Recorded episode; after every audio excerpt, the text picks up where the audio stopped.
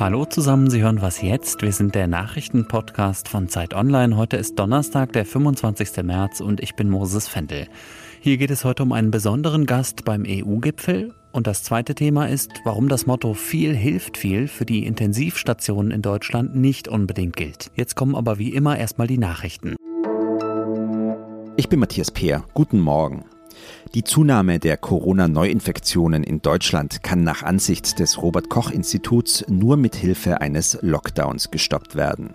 Bis ein Großteil der Bevölkerung gegen das Virus immun ist, gibt es laut RKI-Chef Lothar Wieler keine andere Lösung.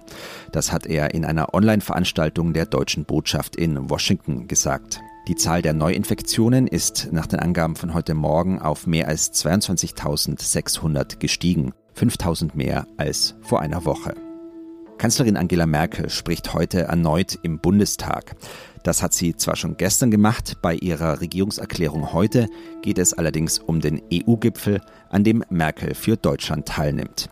Die Staats- und Regierungschefs wollen unter anderem über einen möglichen Exportstopp für den AstraZeneca-Impfstoff beraten.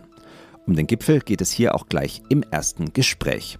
Redaktionsschluss für diesen Podcast ist 5 Uhr.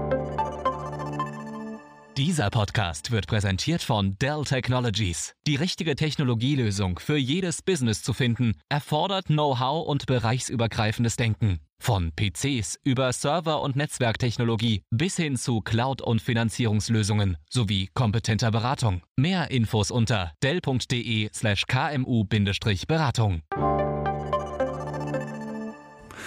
Die Staats- und Regierungschefinnen der Europäischen Union treffen sich heute und morgen mal wieder zu einem Videogipfel. Sie werden zum einen über die Corona-Krise und die Impfstoffversorgung in Europa reden. Es soll aber auch um außenpolitische Themen gehen. Johanna Roth verfolgt den Gipfel für Zeit Online und mit ihr will ich jetzt schon mal ein bisschen vorausschauen. Guten Morgen erstmal, Johanna. Guten Morgen, Moses. Ich habe gehört, dass sich ein besonderer Gast zuschalten will. Wer ist es? Der prominente Gast ist kein geringerer als US-Präsident Joe Biden, der der Einladung von Ratspräsident Charles Michel folgt und sich heute Abend zu der Videokonferenz zuschalten wird. Das kann man als eine Art Antrittsbesuch sehen. Er ist ja noch relativ neu im Amt. Und aber natürlich auch wird es gehen um die transatlantischen Beziehungen, die ja unter Bidens Vorgänger Donald Trump ziemlich gelitten haben, vor allem in der Handelspolitik. Und Biden hat nun gesagt, er wolle diese Beziehung zur EU neu beleben. Und auch die EU möchte das gerne. Es wird aber sicherlich auch um außen- und sicherheitspolitische Grundsatzfragen gehen, die über das transatlantische Verhältnis hinausgehen, insbesondere um Russland und China. Das sind ja zwei Länder, deren Beziehungen zur EU wie auch zu den USA aktuell ziemlich angespannt sind. Aber von den Themen her ist es natürlich eigentlich kein EU-USA-Gipfel. Was besprechen die jenseits der transatlantischen Themen? Auch da wird es viel um Außenpolitik gehen, namentlich um Russland, aber auch um die Türkei. Und daneben ist der zweite große Themenkomplex natürlich die Corona-Krise. Da geht es zum einen darum, den Vorschlag der EU-Kommission für das sogenannte digitale grüne Zertifikat zu besprechen und sich idealerweise auch darauf zu einigen, dass diese Verordnung so in dieser Form auch kommt. Die Kommission ist den Mitgliedstaaten, die sich gegenüber einem solchen Impfnachweis, wie es ursprünglich mal angedacht war, skeptisch gezeigt hatten, etwa Deutschland und Frankreich, ja schon sehr weit entgegengekommen. Es geht jetzt nicht mehr um einen Impfpass, sondern man soll mit diesem Dokument auch etwa eine überstandene Corona-Infektion oder aber einen negativen Test belegen können. Und es ist jetzt an den Staaten, dass zum einen sich darauf geeinigt wird, auf diese Vorlage und eben auch die technischen Voraussetzungen in den jeweiligen Staaten dafür geschaffen werden, dass man dann mit diesem Dokument tatsächlich bald wieder freier reisen kann. Es wird aber natürlich auch um das Thema Impftempo und Impfstoffverteilung gehen. Da versucht Österreich gerade durchzusetzen, dass dieser Verteilmechanismus innerhalb der EU für die Impfstoffe nachträglich nochmal geändert wird. Da hat aber etwa die deutsche Bundesregierung schon ganz klar gesagt, nein, mit uns nicht. Das bleibt alles wie gehabt. Also es könnte, was das angeht, einigermaßen hitzig werden in dieser Videoschalte. Und wollen die EU-Länder denn irgendwas Konkretes entscheiden oder beschließen? Also neben dem geplanten Corona-Zertifikat, das eben nach dem Willen der EU-Kommission und der touristisch geprägten Staaten, die eben darauf angewiesen sind, dass in dieser Feriensaison wieder Leute kommen, doch jetzt wirklich schnell kommen soll, wird es ja auch um Exportbeschränkungen bzw. Exportverbote für Impfstoff, der in Europa hergestellt wird, gehen. Äh, Hintergrund ist, dass die EU an mehr als 30 Länder Impfstoff exportiert, aber vergleichsweise wenig bekommt. Und während also zum Beispiel in Großbritannien sehr viel geimpft wird, geht das in der EU nur langsam voran. Es gibt aber auch Mitgliedstaaten, die eine weitere Eskalation der Beziehungen mit Großbritannien vermeiden wollen und diese Exportbeschränkungen bzw. Verbote würden sich ja vor allem auf Großbritannien beziehen. Das Thema Export wird also eine ebenfalls sehr spannende Diskussion geben auf dem Gipfel. Danke, Johanna. Sehr gern.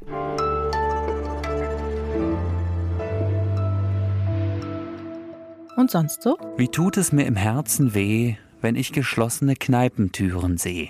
Sie denken sich jetzt, was hat er denn schon wieder mit seinen Kneipen? Das war doch neulich erst Thema. Dieses Gedicht in Anführungszeichen stammt nicht von mir, sondern von unserem Mitarbeiter Jona Spreter. Danke nochmal an dieser Stelle für diese poetische Inspiration. So oder so ähnlich könnte wohl ein Pandemie-Gedicht lauten. 100 Gedichte von 100 AutorInnen, die in den letzten Monaten entstanden sind, versammelt der Band Lockdown-Lyrik des Berliner Trabanten Verlags. Mit dabei sind unter anderem Sibylle Berg und Thomas Geseller. Die gesammelten Texte erzählen von Ängsten, Hoffnungen und der Sehnsucht, schreibt der Verlag. Und wenn Sie den Band kaufen, tun Sie nicht nur sich selbst, sondern auch anderen Menschen noch was Gutes. Die Einnahmen gehen nämlich an die Berliner Obdachlosenhilfe.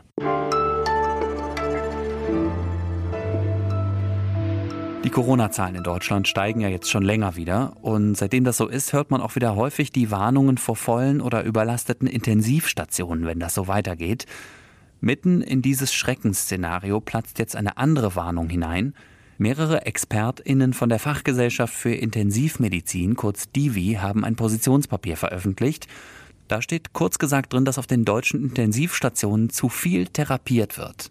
Zeitwissensredakteur Jan Schweitzer. Ich habe Fragen. Hallo erstmal. Hallo. Erstmal, was bedeutet zu viel therapieren? Nenn mir da doch bitte mal ein konkretes Beispiel. Generell geht es um Patienten, die eigentlich nicht auf einer Intensivstation liegen sollten, weil da auch sehr viel gemacht wird. Und ganz konkret kann das zum Beispiel jemand sein, der über Jahre in einem Pflegeheim war, der da auch bettlägerig wahrscheinlich war, der dann eine Lungenentzündung bekommt und wegen dieser Lungenentzündung, die natürlich sehr einschneidend für ihn auch sein kann, dann ins Krankenhaus verlegt wird. Und dann kann es eben sein, dass er nicht nur auf einer normalen Station landet, sondern dass er dann irgendwann, weil seine Werte vielleicht zu schlecht werden, auf einer Intensivstation landet.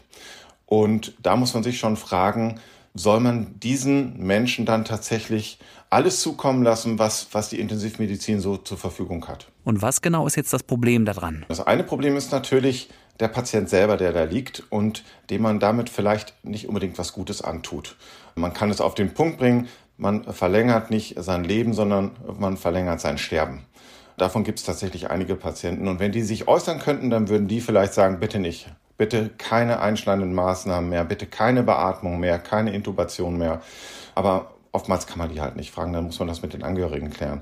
Da steckt aber dann natürlich noch mehr dahinter, denn es gibt vielleicht auch Patienten, gerade auf dieser Intensivstation, in diesem Krankenhaus, die diesen Platz eventuell dringlicher benötigen würden, vielleicht auch gerade jetzt in der Corona-Pandemie und die diesen Platz dann aber vielleicht erst später bekommen und wenn es ganz schlecht läuft, gar nicht bekommen, weil da halt jemand liegt, der schon intubiert ist und die Station voll ist.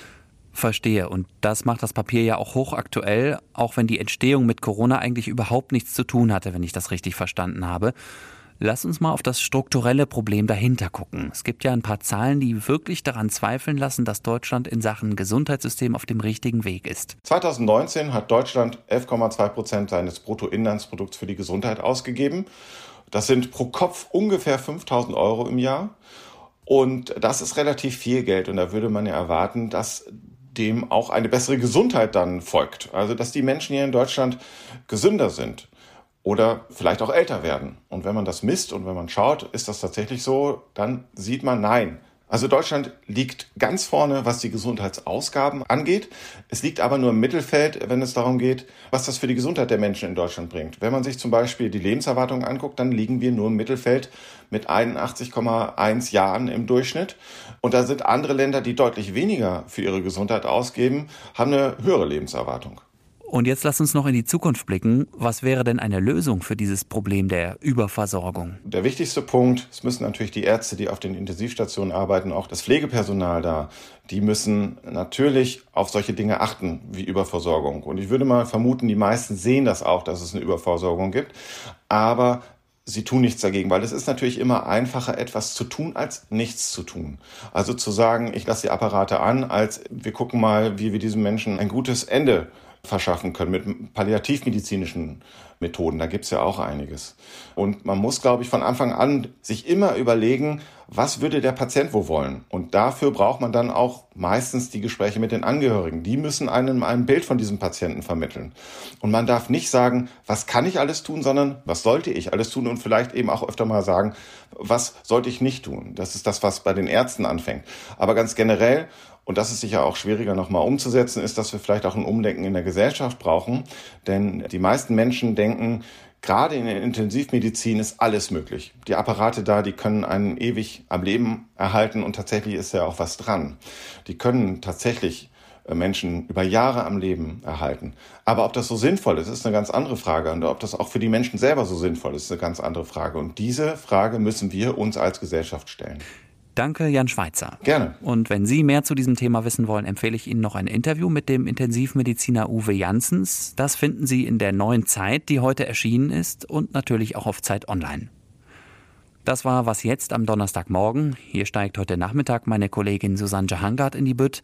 Unser Update geht wie gewohnt um 17 Uhr online und wer weiß, vielleicht gibt es bis dahin ja auch schon erste konkrete Beschlüsse vom EU-Gipfel. Wenn Sie Fragen haben, Anregungen, Lob oder Kritik loswerden wollen, können Sie uns gerne jederzeit schreiben an wasjetzt.zeit.de. Ich bin Moses Fendel. Vielen Dank fürs Zuhören und jetzt erstmal einen schönen Tag. Diese Podcast-Folge ist übrigens nicht nur in einem voluminösen Kleiderschrank entstanden. Das Teil steht zu allem Überfluss auch noch im Paradies.